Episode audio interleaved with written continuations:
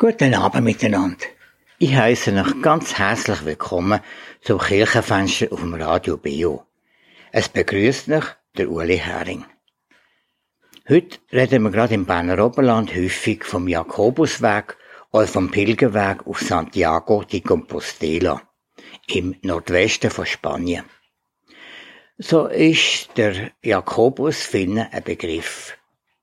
Darum ist es sinnvoll, einmal einen Text aus dem Brief zu besprechen, wo mir Jakobus zugeschrieben ist. Zum Gespräch lade ich ein, der Andreas Zimmermann von der Reformierten Kirche, Judith Dummermuth Attingen von der Hausarmee und Gabriele Berz Albert von der Katholischen Kirche.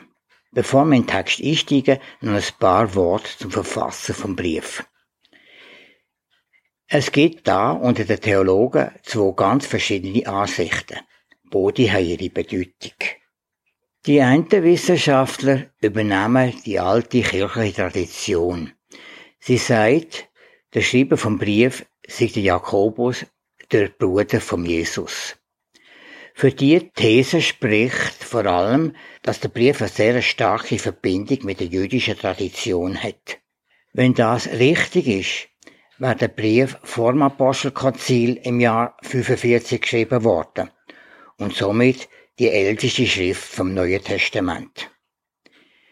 Die andere Gruppe von Theologen datieren den Brief etwa ins Jahr 100 und nehmen nicht an, dass er Jakobus der Verfasser ist. Wer den Brief geschrieben hat, ist nach dieser Tradition unbekannt.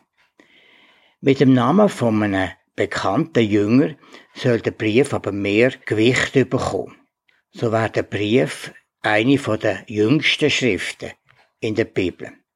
Für diese Ansicht spricht das gute Griechisch und vor allem, dass der Jakobusbrief erst sehr spät im Kanon vom Neuen Testament aufgenommen worden ist. Welche Meinung die richtige ist, lasse ich die Hörerinnen und Hörer entscheiden.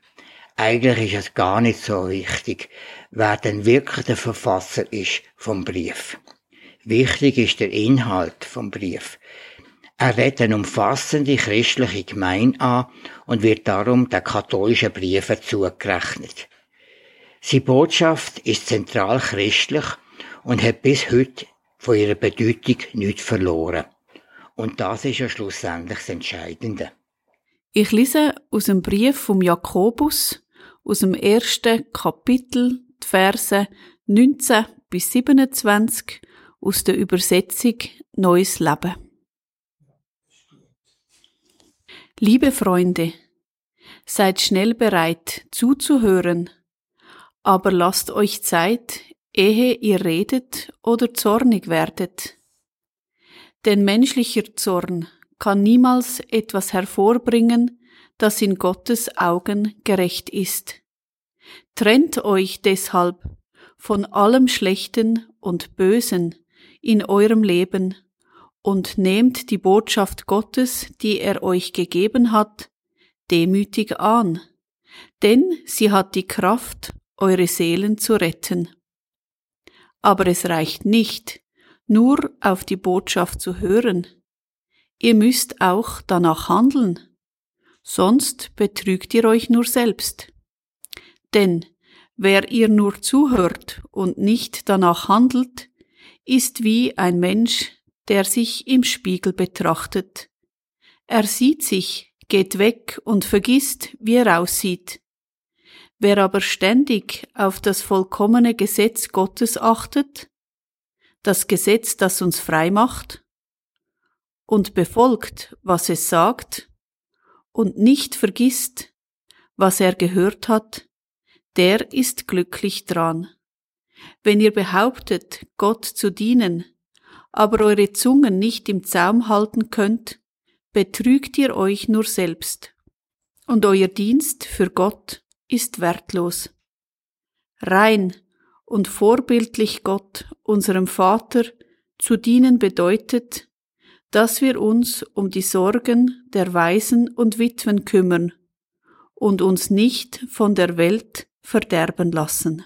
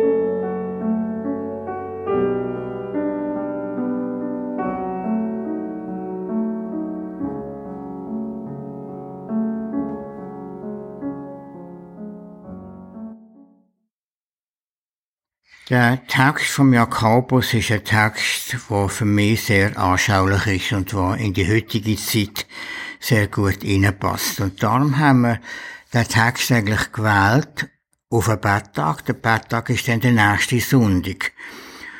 Und so stellt sich mir einfach die Frage, wie passt der Text zum Betttag? Andreas, willst du mal etwas sagen dazu? Der eidgenössische Buß, Dank und Betttag ist der einzige Viertig, kirchlich Viertig, wo äh, staatlich verordnet ist und hat eigentlich nicht direkt mit dem Geschehen aus der Bibel zu tun. Und ich denke, dann ist der verordnet worden, dass die Gesellschaft, die Schweiz, mal über diese Themen nachdenkt und ihr Leben, ihren Alltag mitnimmt. Und ich denke, der Text, den wir jetzt gehört haben aus dem Jakobusbrief, ist auch ein Text, der in Alltag redet, der ganz praktische Sachen aufnimmt, die für den Alltag wichtig sind. Ebenso wie der Betttag. Ein Tag, wo man darüber nachdenkt, was die Themen im Alltag, in meinem praktischen Leben zu tun haben. Das ist richtig. Jetzt ist einfach die Frage, wo sehen wir das konkret in dem Text drin, wo Sachen für unseren Alltag weitergegeben werden. Zum Beispiel, was sehen wir da? Für mich ist etwas aus dem Vers 21, was heißt, trennt euch von Schlechten und Bösem in eurem Leben. Und ich denke, das ist so der Bussanteil. Zu erkennen zuerst einmal oder überhaupt sein Herz Gott herzuheben und zu prüfen und dann zu merken, dass bei jedem immer wieder Sachen sind, die nicht gut sind, dass ich das darf bekennen, dass ich das darf ablegen und auch wieder neu frei werden für das Gute tun und auch das Gute zu sehen und dann können danken und auch dafür dürfen bitten, eben das, was wir da lesen, mit, mit dieser Ansage, dass wir nicht nur an uns selber sollen denken, sondern dass der Glaube soll konkret werden, auch für andere. Das werden auch zum Beispiel die Fürbitte und dann die praktische Umsetzung am Montag am Morgen wieder. Aber du sagst etwas ganz Wichtiges. Wir können erst dann das erkennen, wenn wir auch sehen, dass vielleicht etwas falsch läuft oder dass wir vielleicht unser Leben umstellen sollten. Und viele Leute sehen ja das nicht. Die finden, sie seien richtig und wir können alles richtig. Ich glaube, der Punkt ist, was ist der Referenzwert? Wenn der Referenzwert mein eigenes Leben ist, ja, dann ist sicher alles gut. Aber wenn der Referenzwert das ist, was da im Text vorkommt, das Wort Gottes, dann glaube ich, dann ist man wirklich jemand, der sich eben im Spiegel anschaut und eben sieht. Aber ist nicht gerade heute bei den meisten Menschen der Referenzwert, dass sie sich selber anschauen? Sicher für viele Menschen, aber ich glaube, darum reden wir ja auch da öffentlich am Radio über das Wort Gottes. Das gibt nach wie vor viele Leute, die sich Gedanken machen, wie können sie ein Leben leben, das gut ist. Auch die ganze Umweltbewegung, die ganze Selbstverwirklichung in dem Sinn zielt ja irgendwo darauf ab, man will gut leben. Die Frage ist einfach eben, wer definiert das? Und für mich ist es nicht ich selber, sondern das Wort Gottes. Und da ist für mich doch ein ganz wichtiger Punkt, dass viele Menschen heute sich von Gott abwenden, weil sie nicht mehr können anfangen, erst recht mit Christus nicht mehr können anfangen. Was bleibt denn nur sich selber und Selbstverwirklichung? Und das ist sicher heute ein grosses Problem in unserer Gesellschaft. Also ich möchte jetzt aber schon nicht, dass es so rüberkommt, als ähm, machen wir jetzt da eine Verurteilung von dem, wie andere Menschen mit Gottes Wort oder mit ihrem Leben umgehen. Also für mich ist in dem Text eigentlich die Herausforderung für mich selbst, ein Gleichgewicht zu finden zwischen dem Hören und dem Tun und mein eigenes Tun vom Hören auf Gottes Wort her zu gestalten. Und also ich würde für mich jetzt äh, mich dagegen wehren, äh, zu beurteilen, wie andere das machen. Also ich denke, es, es ist ein Aufruf und das hat für mich wirklich fest mit dem B-Tag zu tun, sich zu vergewissern, wo stehe ich, wo, wo richte ich mich aus, aber nicht mit dem, mit dem Ziel, jetzt anderen zu sagen, wie sie das machen müssten, sondern schon erstmal bei sich selber anfangen. Also ich gehe vom Hören aus, dass man ja. das erste Mal das Wort von Gott lässt und das gibt einem Anweisung, wie man dann nachher das umsetzt im Leben. Mhm. Also ich denke, die zweite, so wie so eine Gratwanderung, die ich in dem Text eben auch finde, ist so, so die jetzt zwischen dem Gesetzestreuen und alles richtig machen wollen, wie es damals ja, also vor allem dann auch im, im Judentum, geht es ja stark darum, sich an, an gewisse Vorschriften zu halten. Und auf der anderen Seite aber, was mache ich dann aber wirklich? Also wie, wie lebe ich das dann wirklich? Reicht es, wenn ich abhaken kann, das habe ich gut gemacht, das habe ich gut gemacht, das habe ich gut gemacht? Reicht es, wenn ich sagen kann, habe am Morgen gebetet, war am Sonntag in der Kirche? Ist es genug? Oder geht es darum, dass es in meinem Leben irgendwo sichtbar und spürbar werden muss, was ich da eigentlich aufgenommen habe? Und das ist eigentlich der Punkt, der ist für mich so wichtig. Bei dem Abhaken von den Pflichten, die man einfach erfüllen will, geht es ja nicht in erster Linie ums Losen von der Botschaft, sondern ums Handeln, dass wir wollen einfach selber mal mit unserem Handeln etwas bewirken und vergessen zu fest, dass wir eigentlich zuerst müssen hören, bevor wir handeln. Ich möchte jetzt eigentlich gar nicht auseinandernehmen. Ich möchte eigentlich, dass dieses Hören eigentlich nur dann richtig ist, wenn daraus auch ein Handeln wird. Und dass das Handeln nur dann richtig ist, wenn es auf der Basis vom Hören passiert. Ja. Also im Grunde ist es wie eins Mhm. So eine Grundhaltung. Gehört beides dazu. Und es ist nicht entweder oder, mhm. es ist eben sowohl als auch. Ich glaube, das ist das, was in dem Text extrem fest rauskommt. Und wir tun Gewalt an, wenn wir das so auseinandernehmen, ja.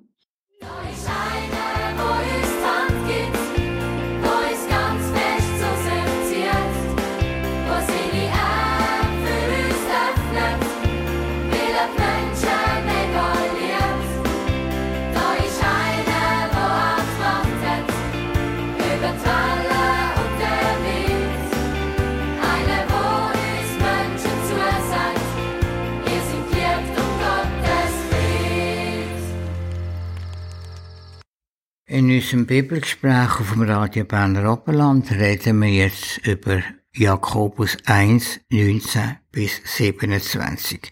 Das finde ich eine sehr wichtige Sache, dass wir einfach sehen, für uns Christen gehört dazu, dass wir hören und tun. Dass also nicht entweder nur da wird und man mit dem Tun weiss nicht, was für gute Sachen machen und nicht einfach nur lässt und dann weiß genau, was man der anderen muss vorschreiben und sagen, sondern man selber mal beides anschaut. Ich merke, für mich ist es wie die Frage von der Motivation. Also in meinem Glauben ist es so, dass Gott den Glauben gibt und dass Gott befähigt zum Handeln, dass Gott mich dazu befähigt, seiner Botschaft gemäß zu leben. Und das ist was anderes, als wenn ich sage, jetzt habe ich das und das gehört, also muss ich. Es ist eine Beziehungsfrage, es ist eine Herzenshaltung. Und das ist das, was aus meiner Sicht wirklich eben den Unterschied macht zwischen einer Pflichtenliste als Christen abhökeln und dann sagen, jetzt ist gut. Es ist ein, ein ganzheitliches Christsein, könnte man dem vielleicht auch sagen. Aber da muss man auch sagen, die, die einfach ihre Pflichten können abhäkeln, die haben das viel einfacher als die, die das so machen, wie wir es jetzt versucht haben zu beschreiben. Man muss doch immer neu sich darum bemühen, sonst geht's ja nicht. Also ich denke, das ist auch ganz stark äh, eine Typenfrage, oder wie man prägt ist worden. Es gibt Menschen, die, äh, die sehr stark abhäkeln und schauen, was sie alles erfüllt, und andere, die wie viel offener das gestalten. Ich denke, das kommt ein bisschen darauf ab. Das ist sicher im Judentum stark gewesen, dass eine gewisse Richtlinie hat man sich gehalten die hat man erfüllt und das mit grosser Genauigkeit geschaut. Und ich denke, in unserer Kultur im Moment ist schon unter christlichen Kreisen, kirchlichen Kreisen, eine viel größere Freiheit. Also, das Abhäkeln, das ist, äh, aus der Zeit gefallen im Moment. Also, ich denke aber, das ist doch nicht wertend, sondern es ist einfach anders.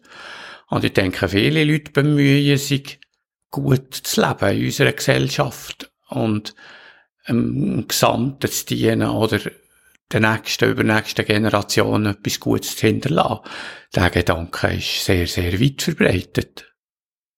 Da kannst du natürlich hinten dran von vorne auch ein christliches Argument sehen, wenn es nicht auf der Zunge gesagt wird, dass das eine Haltung ist, die von dort herkommt, die wir jetzt miteinander besprechen.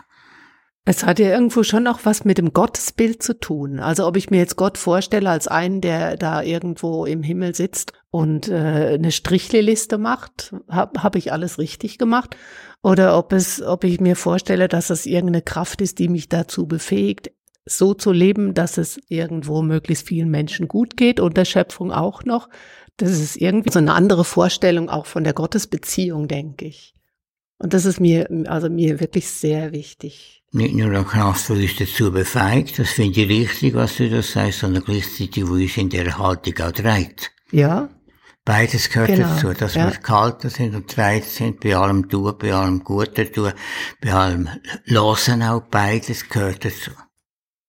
Und dass es nicht darum geht, keine Fehler zu machen, sondern es ist, es ist eben in dieser Beziehung Gott, der Schöpfer, der sagt, was uns Menschen gut tut und wir als Geschöpf, wo gut daran tun, nach seinen Geboten zu leben, wie es uns gut tut. Was der Jakobus ja, ja auch sagt mit dem Gesetz von der Freiheit, mhm. wo wir sollen befolgen, mhm. das ist sicher ein wichtiger Gedanke, der wichtig ist. Ich habe mich gefragt, was meint er mit diesem Gesetz von der Freiheit? Oder ich weiß nicht, wie es da in der Übersetzung bei dir steht, Judith. Das ist mir schon ein Gedanke gewesen, das Gesetz von der Freiheit. Wir schauen das Gesetz häufig als Zwang an, wo es eine Vorschrift gibt, wo wir uns dann da halten haben. Jetzt sagt der Jakobus ganz etwas anderes. Das Gesetz macht uns frei. Wer aber ständig auf das vollkommene Gesetz Gottes achtet, das Gesetz, das uns frei macht, und befolgt, was es sagt, und nicht vergisst, was er gehört hat, der ist glücklich dran. Also für mich ist das Bild von der Straße. Ich bin jetzt im Adelboden die Heime und so als Unterländer im Winter auf der Straße bin ich unendlich dankbar, dass es gute Leitplanken gibt das ist wirklich das, was für mich so das Gesetz ist. Es äh, hilft, dass man auf dem Weg bleibt und nicht abstürzt. Und es ist nichts, was mein Leben einschränkt, sondern wo mein Leben in dem Sinn frei macht zum Leben, so wie es Gott denkt hat, als ein Geschöpf, wo seinem Schöpfer verantwortlich ist und seine Mitgeschöpfe und der ganzen Schöpfung. Wenn wir es vom Judentum her übersetzen, ist ja eigentlich in der hebräischen Bibel steht nicht Gesetz, sondern Weisung als Buch der Weisung und so. Und mir durch der, der Begriff Weisung gefällt mir viel besser wie der Gesetz. Und ich denke, ist, ist auch in unserer Gesellschaft ganz anders äh, gewertet. Vielleicht im Unterschied zur Lehrplanke, ich sehe Weisung und dann sehe ich vielleicht mehr Mittelstreifen in Straße und nicht links und rechts die Lehrplanke, sondern ich muss den Mittelstreifen anfahren, manchmal ein bisschen links, manchmal ein bisschen rechts, aber probieren dem zu folgen. Es mag vielleicht jetzt da noch etwas mitspielen, dass wir ein Bild haben von unseren Gesetzen, wo uns einfach vorschreiben vom Staat her, was wir müssen machen. Und dass, wenn da vom Gesetz Rede ist, oder von der Weisung und so weiter, dass eigentlich ein anderer Inhalt ist, als unsere Gesetze, die wir heute haben. Also der Begriff Gesetz hier ist ja absolut nicht im forensischen, juristischen Sinn also wie unsere Gesetzgebung, wo die Richter so, so ist es, und da geht's vielleicht noch ein bisschen drüber aus, aber da ist es, sondern das Gesetz, eben die Weisung, wo da hier angesprochen ist, ist im, im, im ethischen Begriff gemeint, im Handeln. Und da ist eben der vielfache so ist nicht zwei, sondern das ist nicht so einfach, wo man klar kann sagen, so, so geht, sondern es ist viel, viel mehr Bandbreite, die Weisungen. Aber die Richtung ist klar. Es hat einen Weg. Und es ist die Idee, auf dem Weg zu bleiben. Also für mich ist natürlich der Mittelstreifen schon die Ideallinie. Und aber so zu wissen, dass, dass wir ja eben Gottes Gnade brauchen, dass wir nicht abstürzen. Wobei mir da in den Sinn kommt, dass einmal jemand gesagt hat zu den zehn Geboten, Dekalog, und das mag da auch ein eine Rolle spielen.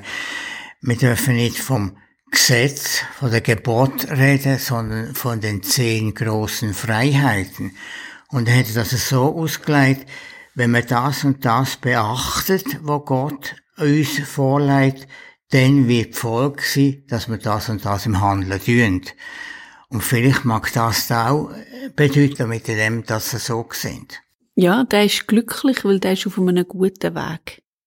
Einfach wenn er sieht, was Gott uns anbietet, als seine Freiheit in seinem Gesetz, Gebot, Weisung, dass wenn wir dem nachfolgen, uns das eine Freiheit gibt, das ist einfach eine Konsequenz von dem, was Gott uns sagt.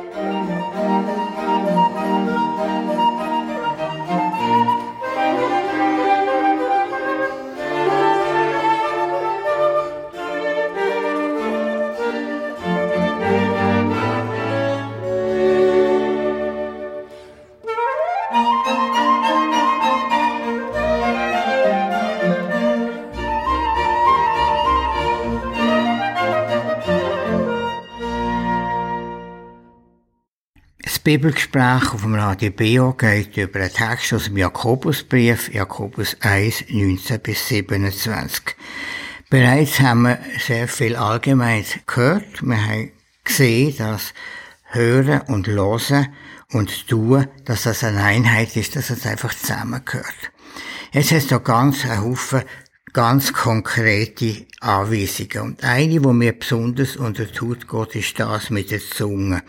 Es ist uns doch ganz klar, dass wir mit dem, was wir können reden und sagen, viel Gutes und Schönes können sagen, den Menschen können Aufmunterung bieten, aber wir können auch das Gegenteil machen. Wir können auch viel Böses sagen. Wie schaut ihr das an? Ich glaube, das ist ganz eine praktische Anweisung, die bis heute und jetzt von ihrer Aktualität gar nichts eingebüßt hat. Es gibt ja diverse Bibelstellen, die darüber reden, über unsere Zunge, dass da eben ganz viel Schwieriges auch rauskommt aus unserem Maul. Und das, was aus dem Maul rauskommt, das ist das, was im Herz ist. Und ich glaube, eben, wir haben vorher gesagt, es, ist eine Herzensangelegenheit, auf einem guten Weg mit Gott zu sein. Und heutzutage, was ich beobachte, ist nicht nur das Reden, sondern auch das Schreiben.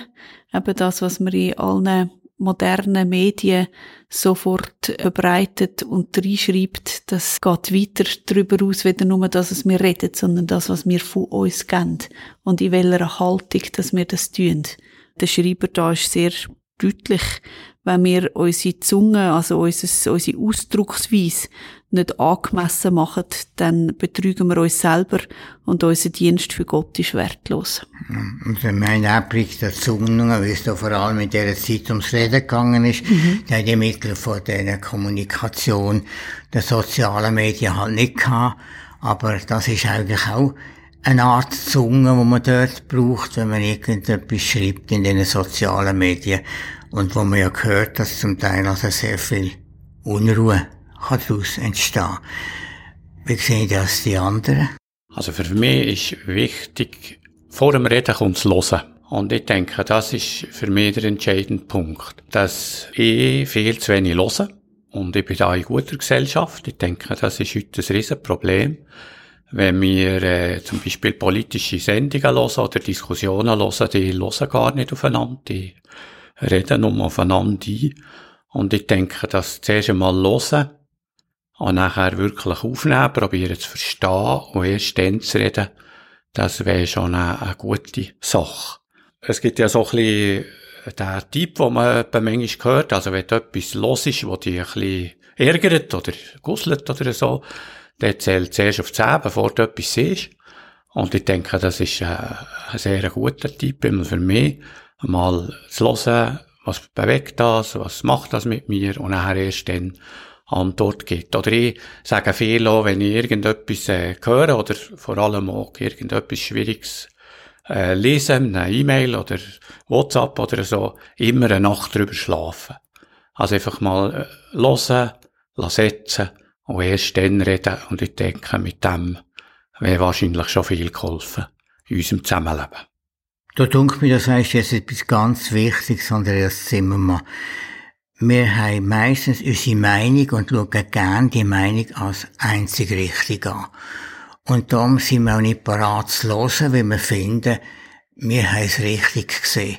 Und das ist doch ein häufiger Grund zu Auseinandersetzungen zwischen uns Menschen.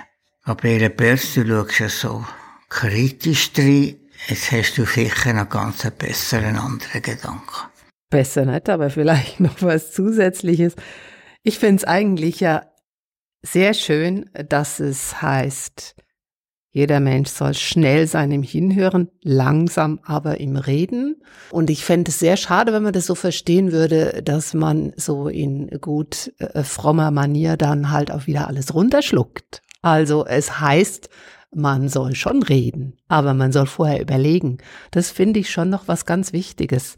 Und das Zweite, was äh, mich da vielleicht kritisch gucken lässt, das ist der Vers, wo es heißt, wer meint, fromm zu sein, seine Zunge aber nicht im Zaum hält.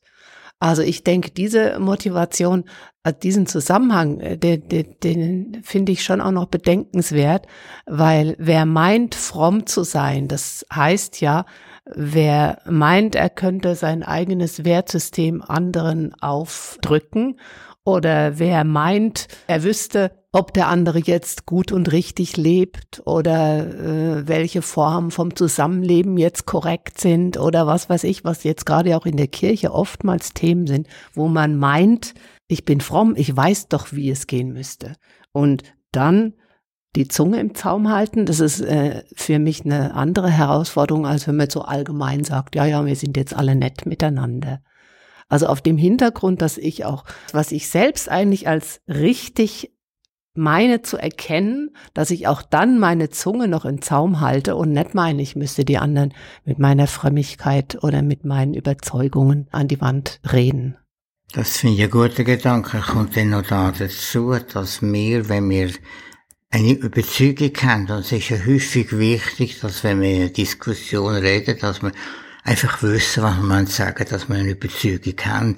Sonst gibt es auch kein richtiges Gespräch. Aber wir können das auf verschiedene Art und Weise sagen. Wir können so sagen, es gibt nur das und nichts anderes. Oder wir können es als Vorschlag in eine Diskussion einbringen und dann ist der Ton ganz anders und dann wirkt es auch ganz anders. Und das finde ich eben auch wichtig und gut. Und wenn wir es einigermaßen vernünftig einbringen, dann ist es doch auch so, dass die Leute lieber auf uns los, als wenn wir es nur so ist und dann stellen sie hinter ab und hören nicht. Mir gefällt eben, dass nicht nur ein Duo ist, das Hören und das Reden, sondern es ist ein Trio, wo der Jakobus da anspricht. Das Hören, das Tun und nachher der Zorn oder die Täube, wie es die berndeutsche Übersetzung ist. Und das gefällt mir auch, dass die Täube nicht irgendwie, der Jakobus schreibt nicht, ihr dürft gar nicht verrückt werden. Das ist überhaupt nicht seine Absicht, sondern ihr werdet verrückt, ihr werdet eine Täube haben, bei gewissen Sachen, die einen ein bisschen mehr, die anderen ein bisschen weniger, aber seid langsam. Und ich denke, vielleicht könnte man es so sagen, redet die Täube, was euch verrückt macht, an, bevor es eben explodiert. Also bevor der, der Zorn die Täube der eben äh, Geschirr verschlägt, wo schwierig ist zu flicken. Darum hast du gesagt, wir sollen zuerst eine Nacht drüber schlafen und dann reagieren. Ich glaube, das Kriterium ist, ist die Liebe.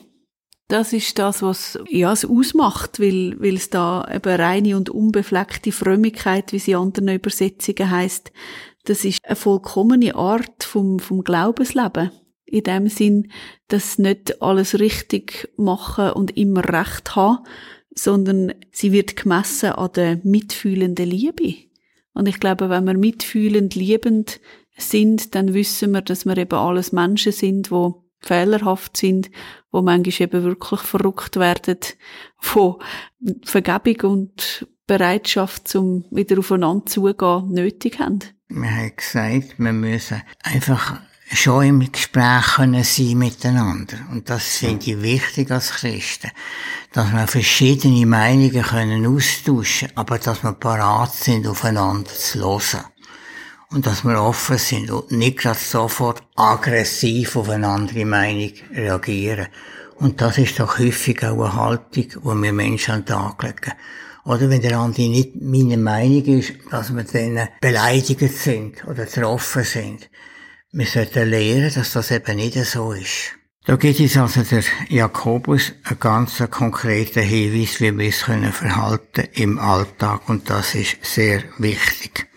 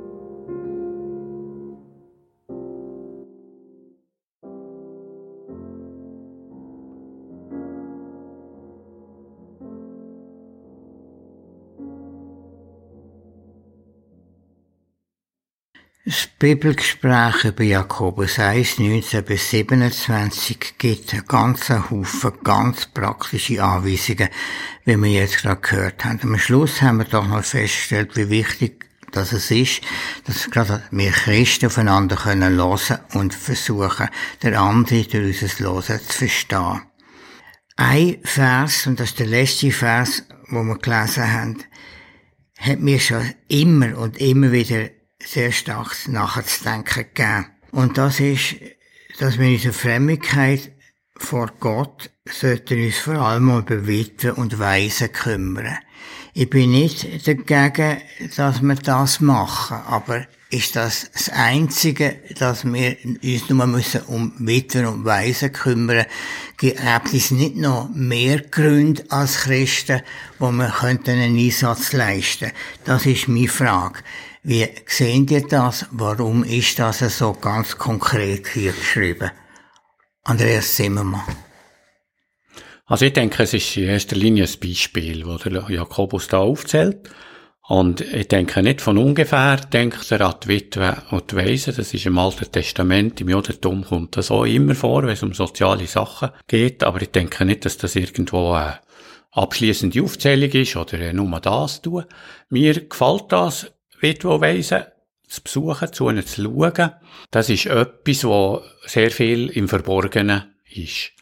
Und das, wo, wo, wo nicht die grosse Glocke gehängt wird, wo man zu Leuten schaut und so, wo auch nach wie vor in, in den Kirchen heute, in den Gemeinden heute etwas ist, der Besuchsdienst und so, der läuft so nebenbei, ja, da merkt, du siehst ja niemand, was da geht und so. Darum hat er meistens so ein bisschen ein Anhänger noch, was man macht und ich denke, es ist wichtig. Und die Witwe und Waisen sind dann sicher die soziale Gruppe gewesen, wo es äh, schlecht gegangen ist, sozial schlecht, weil niemand geschaut hat. Und ich denke, es gibt in unserer Gesellschaft auch wieder sehr viele Geschichten, sehr viele Gruppierungen, wo es schlecht geht. Also ich denke sicher alleinerziehende Mütter, ältere Menschen oder viel, die mit unserer Gesellschaft nicht im Schlag kommen. Äh, heute Morgen ist gerade in den Medien eine Untersuchung gekommen, dass 5% der Schweizer ihre Briefe, ihre Rechnungen nicht einmal auftun. Und da kann man sich ein bisschen vorstellen, was das für Konsequenzen hat, oder es äh, schwierig wird, Schulden fallen und so weiter. Und wenn ich denke, jeder 20. also wenn ich in einem Bus bin mit 20 Leuten, ist einer, der die Briefe daheim nicht auftut, das tue mich verrückt. Und da hätten wir Möglichkeiten, unser Christsein einzubringen und mit denen einen Weg zu gehen dass hier die Witwe und Weise erwähnt ist, ist ein Stück weit soziale Gesellschaftsordnung von damals. Wir haben ja heute die Probleme nicht mehr. Wir haben ja die von Sozialversicherungen und so weiter. Und das ist ja damals absolut nicht gewesen. Also haben Christen doch auch eine Aufgabe gehabt, sich um die zu kümmern, die zwischen Steuer und Bank in der Gesellschaft. Und ich glaube, das ist nach wie vor so. Also da, an dem hat sich nicht wahnsinnig viel geändert. Es hat vielleicht zu Zeiten kein AHV gegeben. Aber die Not der Menschen, die ist ja weitaus grösser, weder nur die finanzielle Not. Und die, glaube ich, so wie es Andreas gesagt hat, ja, wir haben absoluten Handlungsbedarf nach wie vor und auch einen Auftrag, uns in dem Sinn sozial um andere Menschen kümmern, egal wo oder was das Gott uns aufs Herz legt. Ich denke auch die ganze Frage äh, weltweit, das gibt so viele Sachen, wo, wo wir uns als Menschen und als Christen im Besonderen können engagieren Oder auch vor meiner Haustür, meine Nachbarn und so weiter. Was ich ganz schön finde bei deinen Aussagen ist das, dass es nicht nur finanzielle Probleme gibt heute, sondern dass es ganz andere, vielschichtige Probleme gibt, die ebenso tiefgründig können sein, wie wenn man kein Geld hat. Gabriele Berz, hast du ja auch noch etwas sagen dazu? Also ich merke, dass ich eigentlich diesen ganzen Satz wichtig finde. Nicht nur äh, die Witwen und Weißen in der Not, sondern es heißt, reine und unbefleckte Frömmigkeit vor Gott ist dies, sich kümmern um Witwen und Waisen in ihrer Not und sich vor der Beschmutzung durch die Welt bewahren. Und in diesem damaligen äh, judenchristlichen Umfeld sind da ja lauter so Wörter drin, die wieder mit eigentlich mit der, der Gesetzesordnung zu tun haben. Rein, unbefleckt, beschmutzt. Und dann sehe ich so vor mir diese ganzen Vorschriften, äh, Kochvorschriften, Reinigungsvorschriften. Und äh, ich sehe, dass, dass die, die fromm sein wollen, sich halt sehr darum bemühen, zu, zu putzen und die Beschmutzungen zu vermeiden und so. Und in dem Kontext heißt es dann, okay, aber sich kümmern um Witwen und Waisen in ihrer Not, das sind die, die eigentlich in dieser eher wohlhabenden Mittelschicht, an die dieser Brief geschrieben war, am Rand waren. Und von daher ist für mich so eigentlich immer so bei sowas die Frage, wer sind denn jetzt heute unsere Witwen und Waisen? Mit würdest du die Frage beantworten? Ich würde es nicht mal nur auf die Menschen also be beschränken, sondern da kommt für mich die ganze Klimafrage kommt dazu. Schöpfung, Gerechtigkeit, also es natürlich die vor der Haustür sind auch immer wichtig, aber in unserer globalen Welt sind die Witwen und Weißen halt äh, sehr, sehr weit gefasst. Und ich glaube, das, was ja da anklingt, du hast es gesagt, das ist in einem jüdischen Umfeld. Jesus selber hat ja das seinen Zuhörern in einer sehr bekannten Geschichte verdeutlicht. Das ist die Geschichte, die vielleicht noch ein Haufen Leute kennen, der barmherzige Samariter. Oder die, die Angst hatten, sie könnten sich kultisch verunreinen, sind neben vorbeigelaufen. Das ist der Nächste, der, der meine Hilfe braucht. In einem Kinderlager sind wir gewesen, wo wir äh, gemeinsam probiert haben, die Weihnachtsgeschichte im Sommer zu erleben. Das ist ganz eine coole Sache gewesen. und also mit Maria und Josef unterwegs sein, mit diesen Hirten, die ausgeschlossen sind und auch da fragen ja, wer sind denn die Hirten von unserer Zeit? Und dann hat dann wirklich ein Kind auch gesagt, ja, es hätte ähm, einen Beitrag gesehen von Kindern, die in einer Mine mit, mit blutigen Füßen und blutigen Händen die Erze schürfen für unsere Handys. Ja, es hat mich ganz fest bewegt, dass dem Kind das wie klar war. Und ich glaube, das ist etwas, wo, wo du vorher gemeint hast. Ja, das genau. ist das, das sind meine Weisen in dem Sinn, wo mir am Herz sind, dass ich nicht einfach gedankenlos konsumiere. Und das ist, glaube ich, etwas, wo, wo wir alle aufgerufen sind, auch Gott zu fragen, dass wir offene Augen, Ohren haben und verantwortungsvoll leben. Und das hat natürlich wieder sehr viel mit dem Bettag zu tun, denke ich. Also zelebrieren wir hier äh, unser Riesengeschenk von Frieden und Sicherheit oder, oder nehmen wir da auch wahr, dass, dass daraus eine gewiss, ein gewisser Auftrag entsteht, äh, der ganzen Welt zu dienen? Und das ist der Betttag wieder zur Besinnung zurückbringt durch sättige Probleme. Zum Beispiel, ja.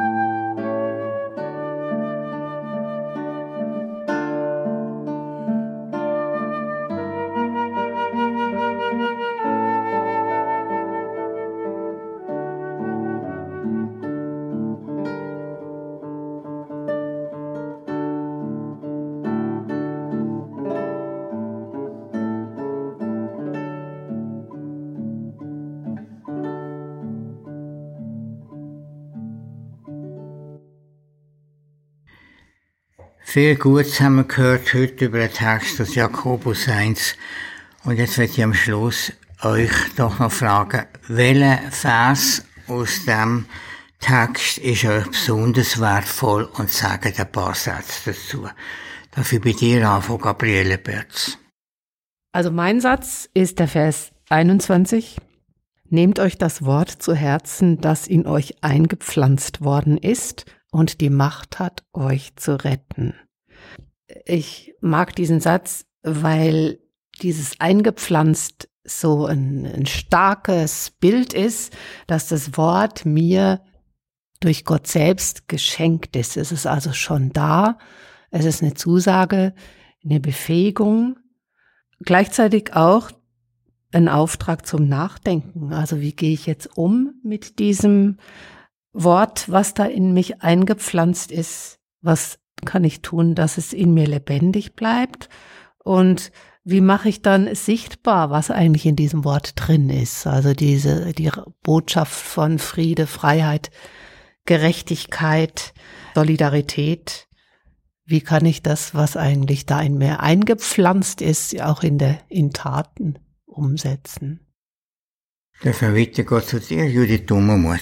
Ich bin da ganz einverstanden mit dir, dass der Vers 21 da, wo es um unser Herz geht und etwas, wo mich im Vers 25 ja noch so ermutigt hat, man könnte auch übersetzen mit dem glücklich dran sein, wenn man sich eben an das Gebot haltet.